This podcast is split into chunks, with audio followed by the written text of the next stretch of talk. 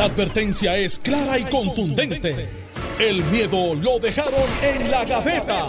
Le, le- le estás dando play al podcast de Sin, miedo, de Noti1630. Buenos días, les saluda Iliana Rivera de Liz a esta hora 9 y 4. Buenos días, gracias a todos por su sintonía. Y aquí en el estudio, el ex gobernador Alejandro García Padilla y senador Carmelo Ríos. Buenos, Buenos días, Ileana, a ti, al país que nos escucha, a Carmelo, no ajuste el volumen de su radio.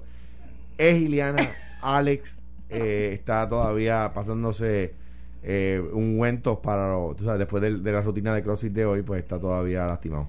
Ay, bendito. Buenos días, Tiliana. Buenos días al pueblo de Puerto Rico. Saludos a Normando Valentín, que su equipo de Utuado vino a jugar ayer contra el equipo de Ingenio de Tua Baja y los mandamos calientito con 2catimbas.com, quiere decir trato otra vez de 2-0. Así que, eh, por buen equipo, by the way, buen equipo, tenemos que visitarlo. Dale, arréglalo, arréglalo, dale. No, porque tenemos que ir a Tuado después. a de repente te ellos. acordaste que tenías que ir allá. Sí, sí, espérate, tengo que ir a Utuado. No, pero, oye, Ay, que- Carmelo siempre. Lo que pasa es que en el béisbol Utuado y Normando son de un pájaro las dos alas. Ajá. Ustedes saben que él fue el apoderado del equipo de doble A de Utuado. Entonces yo estoy jugando la liga los domingos, para no decir que es all timers, de béisbol, no softball. Y el equipo Utuado siempre es un challenge. Pero ayer los cogimos, eh, parece que vinieron maltratados. Muchachos vinieron, dejaron los bates en la casa. Nosotros llegamos ready y le dimos dos catimbas. Saludos al equipo de ingenio. Estamos 5 y 1 en la liga. Mira, este Cinco ganados y un perdido. García Padilla, usted mencionó pues que Alex hoy tuvo su rutina, pero yo quiero saber si, si el que usted tiene a su derecha continúa con esa rutina. Ya yo, mira, Liliana, yo te voy a decir una pero yo le estoy preguntando a García Padilla, yo no sé por qué tú sabes. Está bien, porque yo sé, por, yo, por mirarte nada más, ya yo sé. Ya yo estoy en una etapa en mi vida que ya yo hago ejercicio para poder seguir comiendo, no es para rebajar.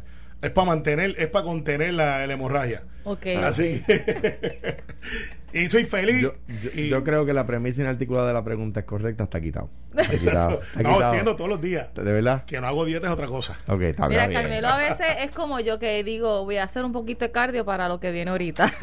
No, ya yo estoy ya para fisiculturista, ya yo no estoy haciendo cardio.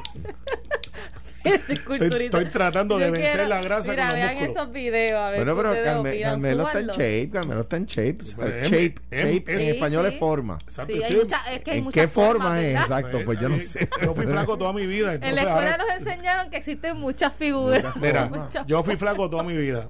Y pues, y jugué béisbol y profesional y lo otro, y me tiene que estar en 185 libras como los boxeadores. Ahora yo estoy cargando mis 250 y pico con orgullo. Bueno, pero es que los boxeadores tienen diferentes. Ya yo este, estoy super heavy. Está heavyweight, está heavyweight. Por eso es que soy ay, pitcher, no Dios te voy a correr. Vamos a los temas. Eh, eh, varios alcaldes eh, ya han comenzado a, a decir que van a estar creando unas compañías.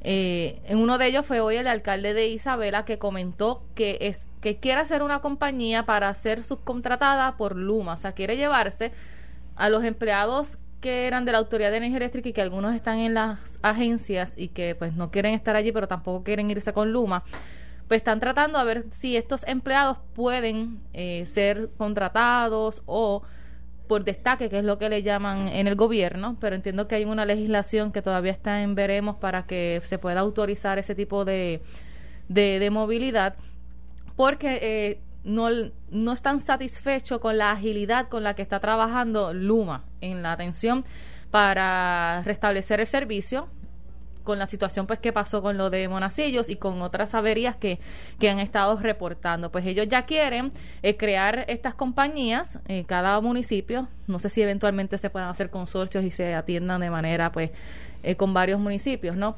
Pero que sí, ya ellos están eh, tratando de crear sus compañías para poder atender las situaciones que pasan en sus zonas. Hace un mes yo dije que eso iba a pasar. Y lo dijimos aquí. Hoy los muchachos de Apalo Limpio, Ramón Rosario y el Talibán, como nosotros le decimos aquí, eh, estaban hablando un poco más técnico de lo que yo creo que ya es inminente. Eh, salió el video acostumbrado de Georgie Navarro, que ahora tiene su propia... eh, Ahora se le fue en contra a Luma, Georgie. sí, no, se privatizó él mismo. Y hizo este Georgie Navarro Power, Power Authority. eh, y aunque parecería jocoso, es la realidad que muchos alcaldes están haciendo ante la necesidad de brindar servicios que no le corresponde a ellos, pero que repunta o redunda en el alcalde y de ahí del alcalde al legislador, del legislador al gobernador. De Fíjate hecho, que sobre eso de los alcaldes, eh, la semana pasada Luma hizo un llamado a que los alcaldes, los municipios no intervengan con las funciones que hacen. Y tiene también una razón de ser, más allá de, admitir si tienen empleados o no. Eh, porque eso es lo que le preocuparía a mucha gente. Mira, pero es que si ellos hacen eso, están admitiendo que lo que decía la ya inexistente UTIEL, porque ahora entró la UTICE, eh, lo que yo advertí también, que Luma iba a tener uniones, que no era que no se va a tener uniones, ahora se llama UTICE, y veremos a ver, ahora van a tener que negociar. De hecho, aquí mismo lo había anticipado Héctor Reyes. Claro, que el presidente de UTICE, que, que su papá fue el presidente que fundador. de hecho, hubo una controversia dentro de esa unión, que habían unos... Eh, pues unos unionados que no estaban de acuerdo con la acción que estaba tomando el presidente, pero que entendían que no estaban dejando solo en su lucha. Pero mira lo que va a pasar. Eh, y, no es porque tenga la bolita de cristal, es que uno lo ve. Aquí los alcaldes van a hacer lo siguiente. Van a empezar subiendo los machetes, pero después se van a dar cuenta que es una operación un poco peligrosa.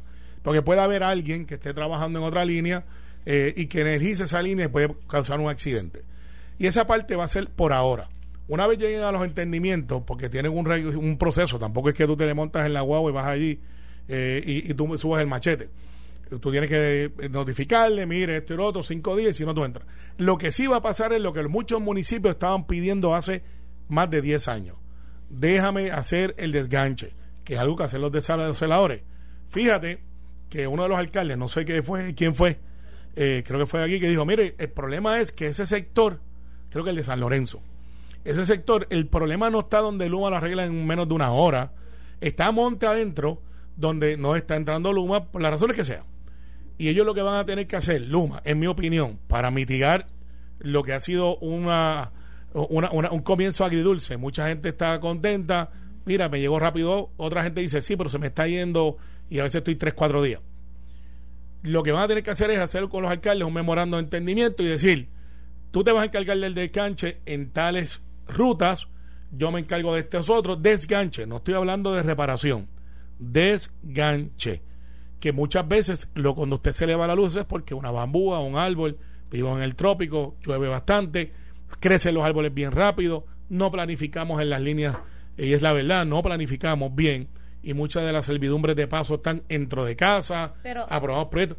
Van a tener que llegar a ese memorando para poder mitigar los apagones que son por causas sencillas como que una rama tocó una línea. ¿Quién va a pagar basado en ese memorando? Porque a Luma se le está dando un dinero. Ah, Entonces, va. a haber otro dinero que se tendría que buscar para poder pagar eso, porque entonces, no, bueno, pues entonces, ¿para qué se le paga tanto a No, ahí, ahí, es que entra la enmienda Ramón Rosario. Yo siempre le pongo nombre a los proyectos de las enmiendas basado en de quién escuchó la día primero.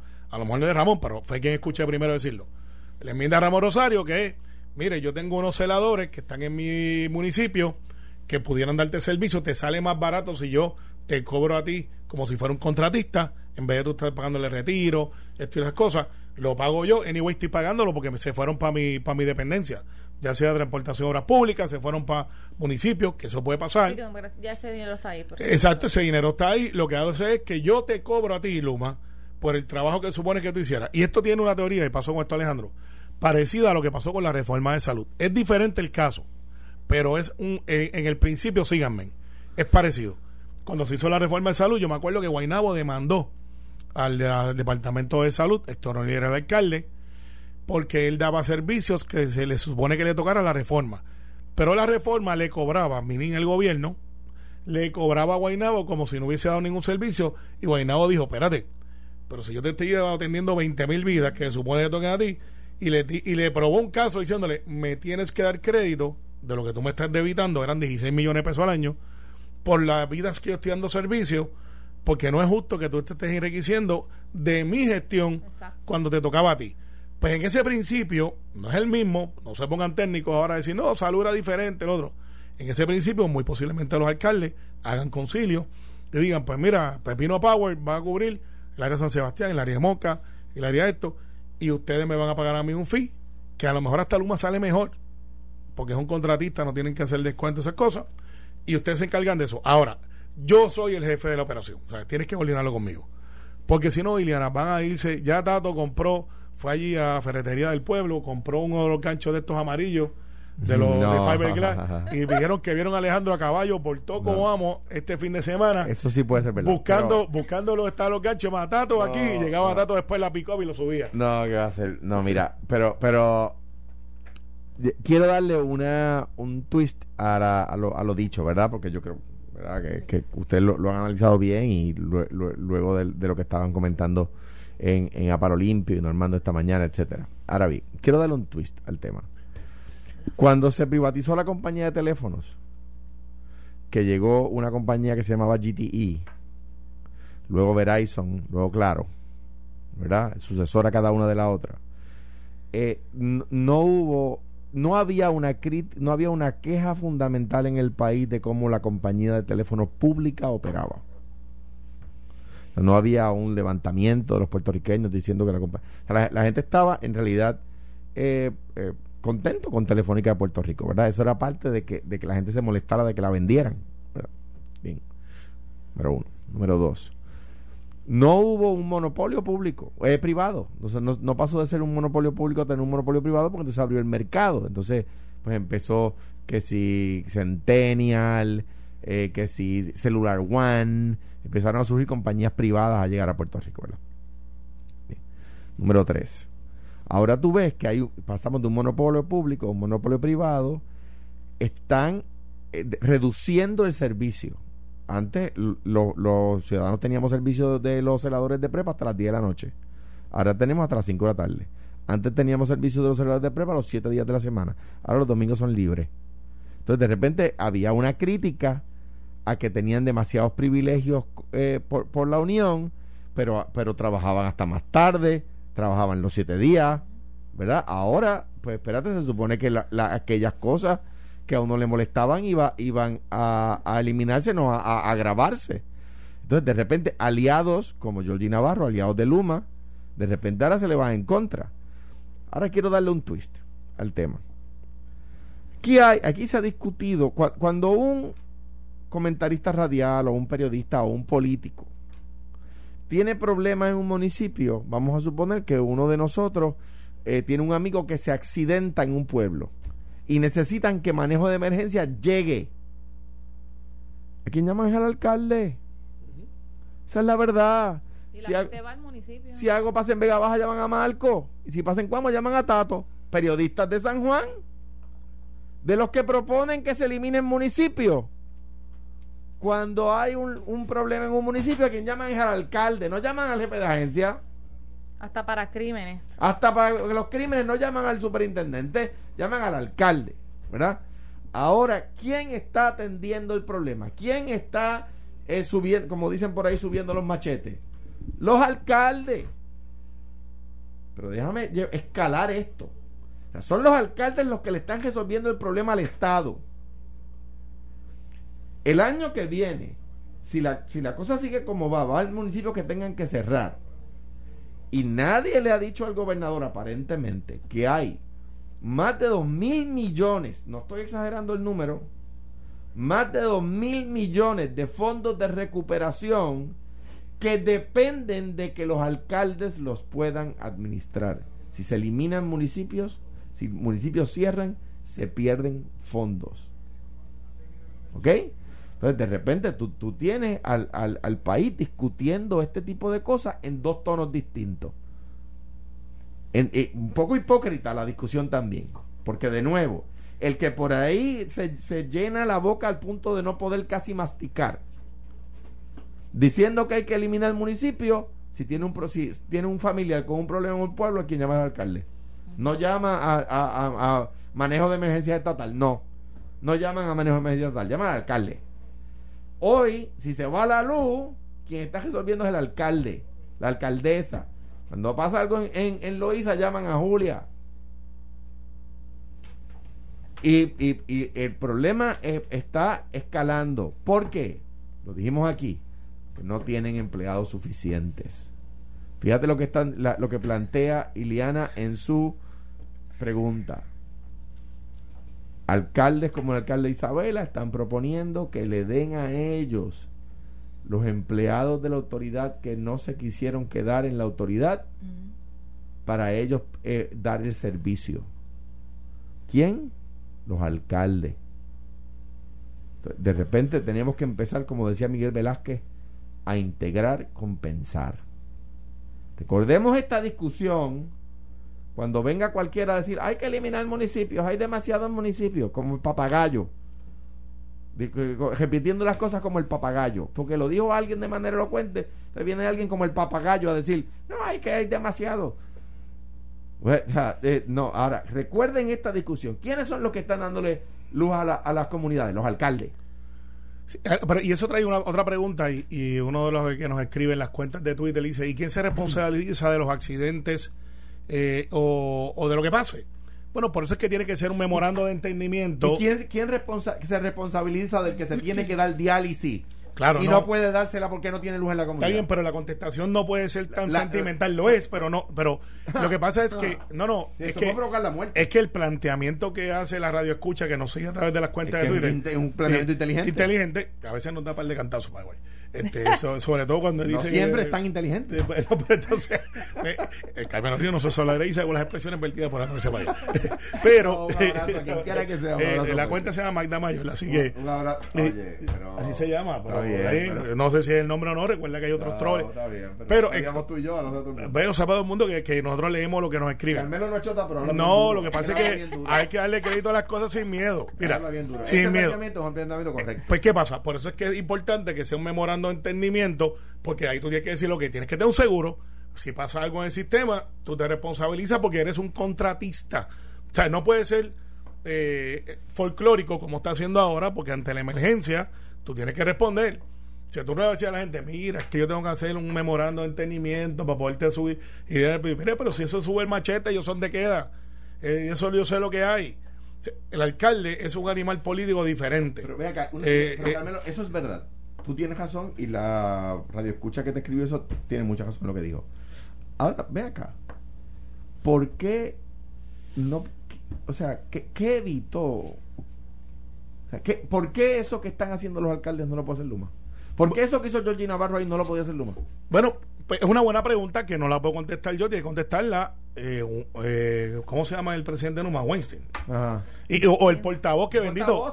por favor, ¿sabes? Se lo digo en inglés si quieren get a speaker, a representative that actually tells the message. Yo, yo lo que creo que deben tener celadores, gente que vaya a trabajo para que no tenga que estar dando esos mensajes. pero lo que pasa es que cuando tú tienes un alguien que se relacione con la comunidad, mira, aquí hay una tienda que le dicen Store Killer. Store Killer porque cada vez que esa tienda grandísima, bien, bien grande en los Estados Unidos, que está en Puerto Rico, en muchos lados. Esa tienda, pues cuando llegó a Puerto Rico, todo el mundo se echaron las tienditas chiquitas eh, aquí se acabó el evento. Están vendiendo, esa tienda está vendiendo ah. piña importada como si fuera fresca del país. Eh, pues tú sabes que me dijo que fue, pues yo vi tu post. Y la piña de aquí tiene se, se caracteriza porque tiene que tener corona. Bueno, y lo que pasa es que todas tienen corona. Sí, claro, pero para venderla aquí. lo que pasa es que cuando le importa le quitan la le quitan la corona. Y me dice que debe haber sido un misplacement de algunos de los gondoleros que la opuso porque habían piñas con corona y, se les avisó y decidieron. Busque eh, eh, mi, mi, Twitter y mi Instagram y va a ver cuál tienda es. Sí por eso para esa misma tienda esa misma tienda que tiene un supermercado también. Faltando el respeto a los agricultores ¿qué pasó?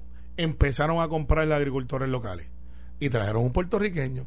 Y ese puertorriqueño no tan solamente es un puertorriqueño se ha envuelto en las causas de Puerto Rico esa tienda coopera con causas de Puerto Rico. Y tanto fue el éxito que ahora lo han exportado a él y su talento para el área este de los Estados Unidos. Que lo traigan de nuevo porque No, está por ahí, está por ahí, está por ahí, Iván está por ahí todavía. Ese sí es bueno, pero ese no es el comprador. No, no, ese no es el comprador, pero estoy diciendo la tienda que él representa. tengo que decir algo más. Así, así que al final del día, para que Alejandro dé su mensaje eh, de rendición. Me, escribieron dutuado. Ah, ok, está bien. Dile que, no, mira. Me dicen que me, me, dicen que le pregunte a Carmelo cómo le fue en sus seis turnos al bate y si es verdad que pinchó dos entradas y No, piché tres entradas no me hicieron una carrera limpia. pero para que sepa, para que sepa. Se fueron con una clase de pela. Pero me dicen que te pregunte cómo te fue en tu turno. Ah, no, di una roleta por tercera. y Pero yo no soy bateador. Yo soy pitcher. pitcher. pitcher. Se, se, debe abochornar que le di sólido por la tercera base y cerró los ojos. Mira, Carmelo, pichea que vamos para la pausa. Estás escuchando el podcast de Sin, miedo, de Noti 1630. 9 y 33, Iliana Rivera de Liz, aquí en el programa Sin Miedo, Alejandro García Padilla y Carmelo Ríos, aquí en, en Noti1. Eh, ya pasando del tema de Luma y... Mira, me pusieron. Ya, ¿viste? Llegué, llegué.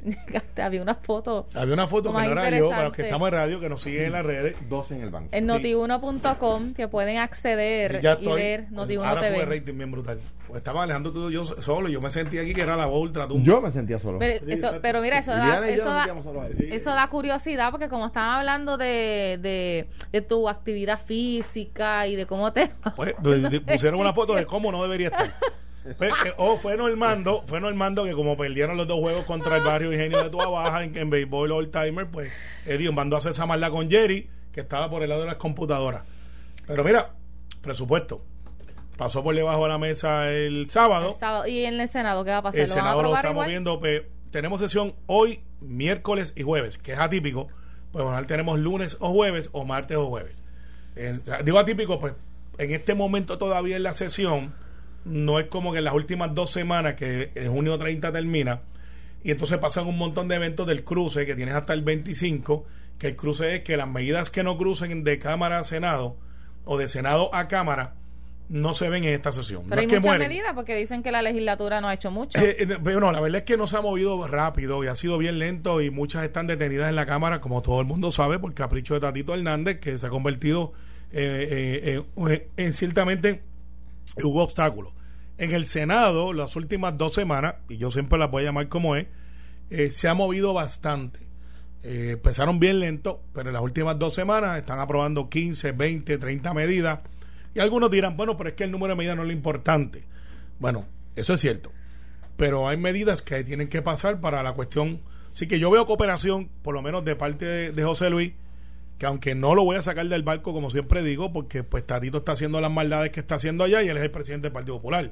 Así que tampoco puede sacar los pies del barco, él tiene que asumir responsabilidad como presidente del Partido Popular, presidente de la conferencia legislativa, y decirle a Tatito Hernández que es su subalterno político, aunque no lo quiera aceptar, en el caso de Tatito, y decirle, oye, tampoco podemos ser así porque entonces con que entra qué vamos a girar si somos el obstáculo. Habiéndote dicho eso, me sospecho que esta semana veremos algo del presupuesto. Eh, Zaragoza va a ser una pieza interesante porque fue secretario de Hacienda, o sea, conoce. Jesús Santa tiene sus méritos, conoce Pero también. ellos hicieron una conferencia juntos Sí. la semana pasada.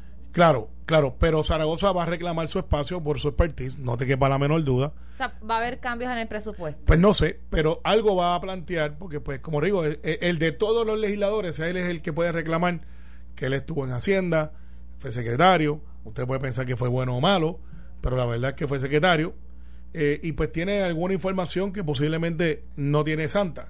Y eso usted lo guarda para usarlo como esto es lo que tengo que aportar. Ahora, ese no es el presupuesto que presentó el gobernador. No lo es, pero es, de hecho, el que aprobó Tatito, que peleó mucho con la Junta, es casi idéntico al de la Junta. Mira, déjame, Ujú. déjame empezar por ahí. Es usual que el, que el, el presupuesto que aprueban las cámaras es distinto al que el gobernador le- les envía. Y eso pasa cuando, lo, cuando la legislatura es del mismo partido que el gobernador y por supuesto pasa cuando no son del mismo partido, ¿verdad? Felicito a, a Jesús Santa y a Juan Zaragoza porque sé que han estado trabajando en conjunto. Eh, porque, porque me parece que hicieron un presupuesto muy responsable. Eh, Y a eh, Tatito, lo felicito. eh, bueno, lo que pasa es que tendría que decir también Jesús Dalmado, porque son los presidentes de los cuerpos, ¿verdad? Pero me refiero a los dos presidentes de las comisiones que atienden esto. Eh, el, ¿Por qué el, me parece a mí extraño que el gobernador quiera presentar un presupuesto tan distinto al de la Junta? Pues por dos razones. Número uno, porque el presupuesto de la de la Junta es el que va a tono con el plan fiscal que el PNP celebró. O sea, el PNP no puede ahora celebrar un plan fiscal, co- eh, con- de- como he dicho, que recordaremos siempre, allí en, la, eh, en el Jardín Hundido, y ahora los presupuestos que van a tono con ese plan fiscal rechazarlo. Pero lo que había comentado el gobernador era que era un presupuesto ajustado con la cantidad de fondos federales que iba a estar llegando a la isla. No, pues ahí vamos. Mira, varias cosas en cuanto a ese tema. En primer lugar, se le está aprobando al gobernador el presupuesto más alto que ha tenido Puerto Rico en los últimos 11, 12 años. ¿Ok? Desde, desde el 2013 al menos, no teníamos un presupuesto así de alto. Eran 8 y 9 más o menos. Exactamente. Llegamos a 7.8. Número uno. Número dos. Eh, felicito a Jesús Manuel Ortiz porque incluyó y peleó para que se incluyeran los, los chavos para el aumento a los empleados de corrección. Número tres. Y maestros, si no me Y equivoco. maes- número tres. Ahora vamos, vamos un poquito más lejos. ¿Qué se necesita para que se vaya a la Junta? Cuatro presupuestos consecutivos balanceados que vayan con el plan fiscal. Y Entonces el gobernador quiere presentar un presupuesto que no está balanceado en contra de lo que dice el plan fiscal. Pues no, pues no hace sentido. O sea, tú no puedes decir, me refiero no solo al gobernador, me refiero a, en particular a, todo el gobierno, a todos los políticos, quiero decir, en particular. Tú no puedes decir que quieres que se vaya a la Junta y entonces presentar presupuestos que, el, que la Junta entiende que están desbalanceados porque entonces nunca se van a ir. ¿Qué está haciendo la legislatura popular? Está presentando presupuestos que logren que acaben de pasar esos cuatro años. Para lograrlo, necesita que esté, que esté estar a tono. ¿Cuáles eran mi, cuando, cuando yo era, me tocaba a mí hacerlo? Había tres condiciones: que no hubiera más recortes a la IUPI, que no hubiera más recortes a las pensiones, porque entendía que ya se había aportado lo que había que aportar, y que no redujeran empleados públicos. El PNP rindió esos tres fuertes. Más recortes a las pensiones, es lo que propone el PNP, más recortes a la IUPI y siguen reduciendo los empleados públicos. Pues, pues digo, me parece a mí que ahí hay una gran contradicción. O sea, tú no puedes estar en contra de la Junta y venir y decir que quieres que, te, que, que- que- que el presupuesto no sea balanceado. ¿Por qué? Porque entonces la Junta no se va. O sea, para que la gente lo recuerde, necesitas cuatro presupuestos corridos ¿Y no ha habido? que la, que la Junta certifique como balanceado para que la Junta se vaya. Ah, incluyendo pago de deuda. Y no ha habido todavía un presupuesto. Eso es lo que, balanceado. lo que está diciendo la, la legislatura popular es, vamos a empezar con el primero. Bueno, yo no creo que esto sea insalvable. Hay unas cosas que se tienen que trabajar. El gobernador ha estado en muy buena comunicación, por lo menos con Zaragoza. Y eso es Eh, bueno. Eh, de hecho, que hubo un proyecto que se aprobó y lo, lo- hablamos del crédito del trabajo, Sí. eh, que fue unidad del gobernador. Este Zaragoza intervino y trajo y lo atemperó un poco más a, a lo que es federal, criollizando lo que son las necesidades de los puertorriqueños y obtuvo el voto de todo el mundo. Eh, y yo creo que esa comunicación se está dando as we speak.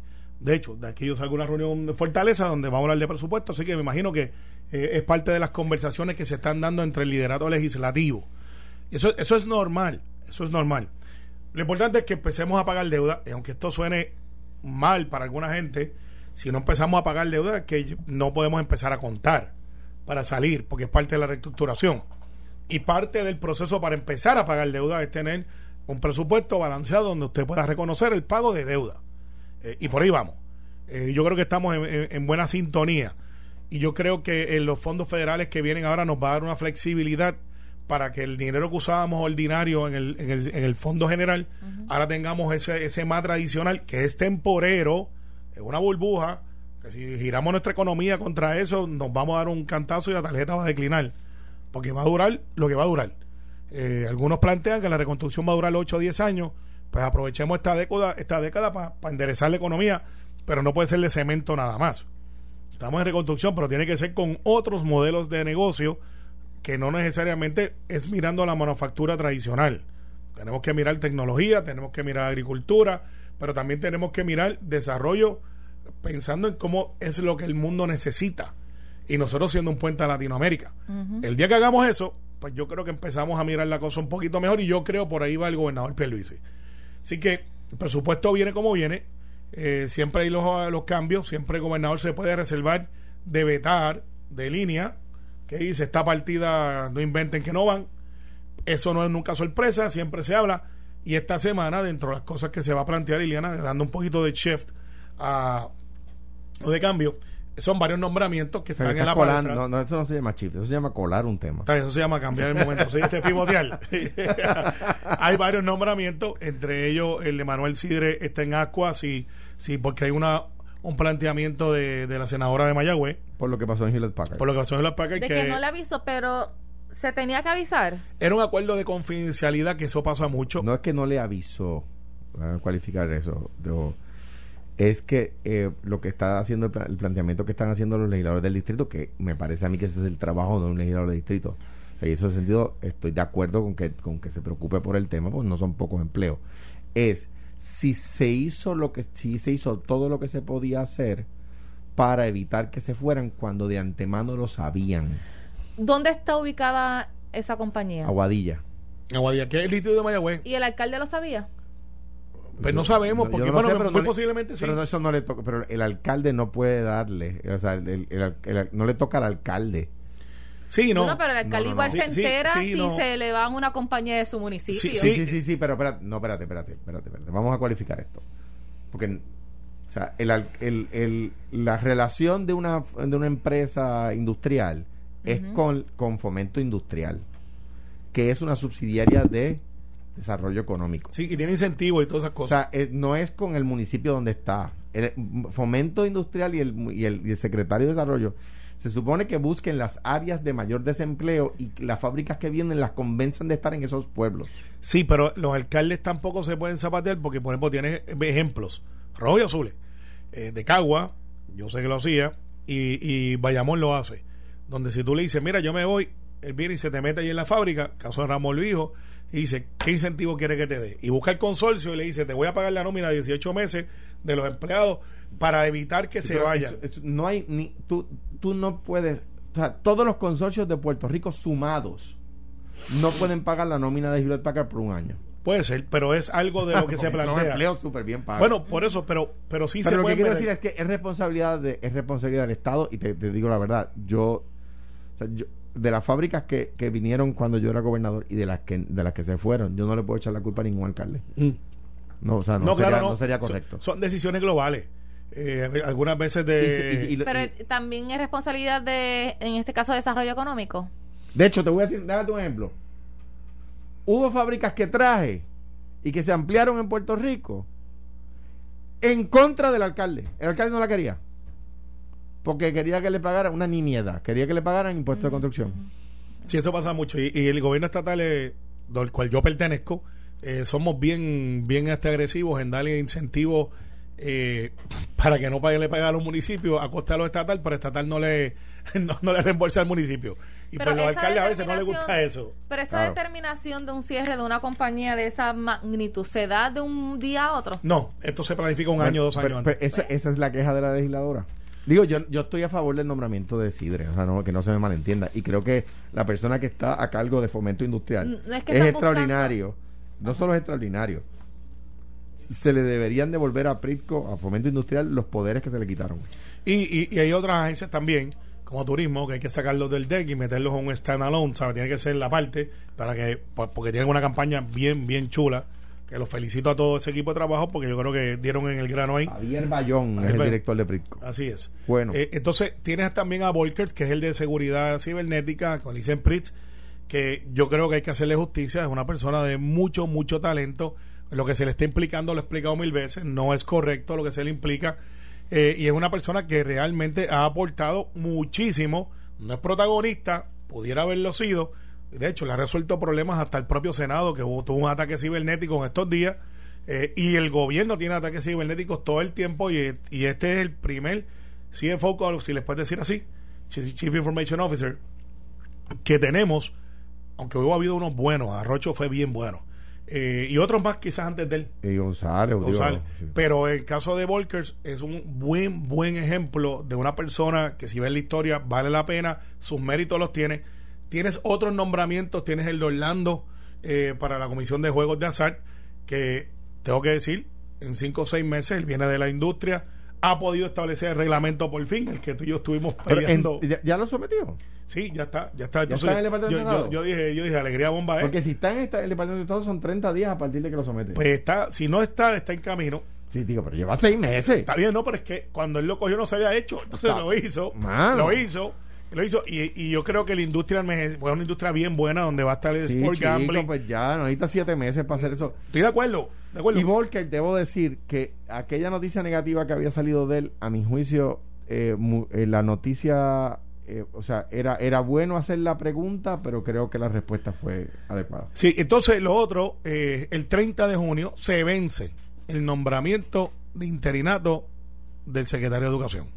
Entonces tenemos que tomar una decisión, eh, el gobernador tiene que tomar una decisión de qué vamos a hacer, si nombramos a alguien o si espera hasta el peor o si extendemos el interinato. Así que eso se está viendo por ahí si corriendo. Si se extiende el interinato, tiene que ser sometido a la legislatura para el consentimiento sí. Sí, sí, eh, y yo creo que en este momento, Eliezer Ramos, que mucha gente no le reconoce su valía por, por no ser un, un doctor en educación, es abogado, ha mantenido el sistema a flote. Las escuelas tienen que salir.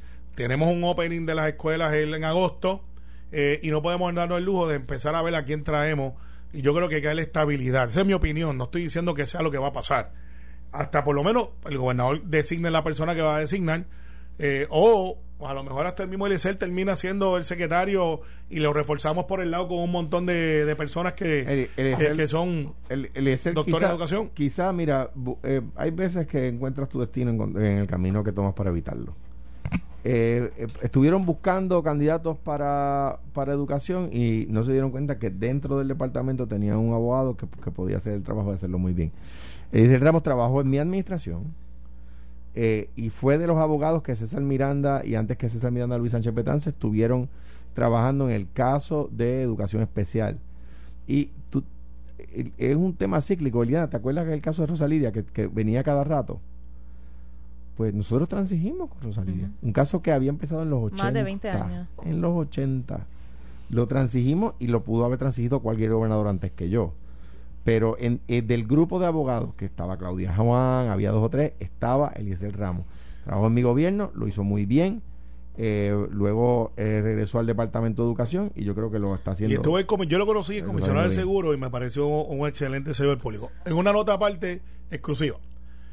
Hay un grupo en las redes que están muy molestos porque hay un asunto de si Ricardo Rosselló va a ser o no ser delegado.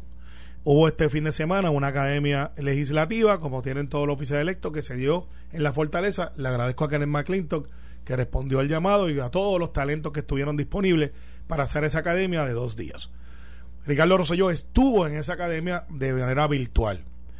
Ninguno de los candidatos todavía ya electos, ya no son candidatos, ya son delegados, se ha certificado aún porque hay unos requisitos que tenían que cumplir, entre ellos esta academia legislativa. Y, vivir donde dice la y, ley. Y, entonces, eso es otra controversia aparte. De, eh, tengo que pues, poner alguna sí, yo sé, yo sé, tengo que poner. Así que eh, los que andan por ahí de que expreses en esto, no, esto, una vez se acabó la academia, Kenneth McClinton me lo certifica, eh, el gobernador tomará el juramento, si es que decide él hacerlo, de los delegados, si Ricardo Rosselló no está en Puerto Rico para ese juramento, ese defecto es subsanable, se puede juramentar en la oficina de Prafa con todas las formalidades y ocupar el cargo el primero de julio. Así que eh, los que están llevando la desinformación por ahí de que si no están, eh, están entorpeciéndolo, ninguno, ninguno de los delegados electos está todavía certificado. Hoy lunes, una vez Kenneth McClinton, que vuelvo y le agradezco a él, a, todos los talentos, hubo varios talentos que estuvieron allí que se llamaron y, los prepararon para esta misión, que es una misión que no va a ser fácil, es una misión que literalmente están abriendo eh, áreas nuevas, un horizonte nuevo político, con un voto del pueblo, eh, se va a dar. Así que, cójalo con calma. Los fines de semana a veces tienen que cogerse un brequecito. Eh, yo no descanso, pero no quiere decir que usted no descanse también. Así que. Yo creo que se advirtió esa elección era un problema para el PNP, era un problema para el gobernador. Tuvo ocasión de cancelarla. Mm, alguien, que yo me imagino que ya no trabaja en Fortaleza, le recomendó que no la cancelara. Siguieron adelante con ese embeleco, eligieron esos cabilderos eh, y, ahora tienen este problema. Un problema que para nada les ayuda. Ya el Congreso les dijo, no, mira, aquí no los aceptamos como ningún tipo de, de cabildero especial. Tienen que entrar como cualquier hijo vecino. Y para que usted sepa, para entrar al Capitolio hay que hacer cita. O sea, usted no puede llegar mañana a Washington, D.C. y llegar a la puerta del Capitolio y decir, pues, déjeme entrar, señor, con permiso. No, no, no puede. O sea, usted tiene que hacer cita, conseguir que le un pase de visitante. ¿Ok? Y ya les dijeron, van a ser como cualquier otro visitante. Si mañana lo certifican no pueden presentarse en el Capitolio y tocar en la puerta y decir, con permiso, mire, que nosotros somos los cabilderos elegidos en Puerto Rico. Sí, sí, pues si no tiene cita no puede entrar. Así de sencillo. Pero, pero déjame decirte, vino el Shadow Member of Congress este de Washington DC, viajó a Puerto Rico por parte de invitación de, de, de nosotros acá y de Kenneth también, y le estuvo hablando de cuál es la dinámica. De cuál es la dinámica. Mira, pues, mira, viene por ahí, y parece que hay special event hoy. Por ahí, los de televisión vienen para la radio. Pues, siempre vienen a oírnos. Sí, vienen a vernos. Saludos Margarita que pasó por ahí. Pagó una pelota dura, parece que TV Viene. Edition viene para acá por radio. Así que nada, al final, Ileana. Al final eh, es un embeleco y eligieron no a lo esos es, no lo cabilderos es, y no, no lo no- es, no lo es. Y Ahora vamos no a ver- saben qué hacer con ellos. No, si sabemos, tenemos, tenemos espacio y, y vas a ver el resultado. Yo los vi, eh, tuve la oportunidad de irme con ellos de vida virtual eh, y les agradezco muchísimo. Pueden contar con el pueblo de Puerto Rico que votó con ellos, con todos los delegados, incluyendo a Ricardo Rosselló, eh, para que no haya dudas al respecto. Y Alejandro, estoy seguro que una vez consigamos la neta final, seremos demócratas y republicanos y será bienvenido a nuestras huestes de la democracia y la estabilidad no Puerto tengo- Rico, Estado yo, 51. yo soy demócrata, igual que soy Por del eso estaremos entonces del juntos. En España, pero, pero Puerto Rico no va a dejar de ser Puerto no, como, Jamás. diría, como diría Eugenio María de Hostos, nunca, nunca, nunca nuestra patria dejará de ser nuestra. Así es. Yo no, me voy a ir, yo no me voy, yo no voy a ser minoría en la patria de otro. Yo te garantizo que seremos puertorriqueños, al igual que los tejanos son tejanos. O sea que- Iliana seguirá o sea hablando que has vuelto a ser independentista. No, al contrario, soy puertorriqueño, su cultura me encanta, sí, tenemos sí, mucho que aportar y soy ciudadano americano con todos los derechos. Ay, Dios mío. Bendito. Esto fue, el podcast de Sin, miedo, de Noti1630. Dale play a tu podcast favorito a través de Apple Podcasts, Spotify, Google Podcasts, Stitcher y notiuno.com.